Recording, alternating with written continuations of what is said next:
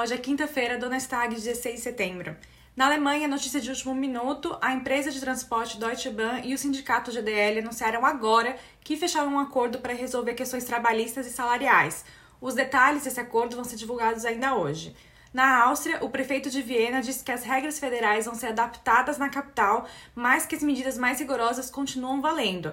Isso deixou a situação um pouco confusa, mas vamos lá. No país todo, é obrigatório usar máscaras FFP2 em locais essenciais. Em lojas e museus, porém, isso vai depender. Na Áustria, em geral, não vacinados precisam usar a FFP2 e vacinados recuperados não precisam usar máscaras. Só que em Viena, vacinados recuperados vão precisar usar máscara sim, pode ser uma mais simples. Novas medidas devem ser anunciadas semana que vem.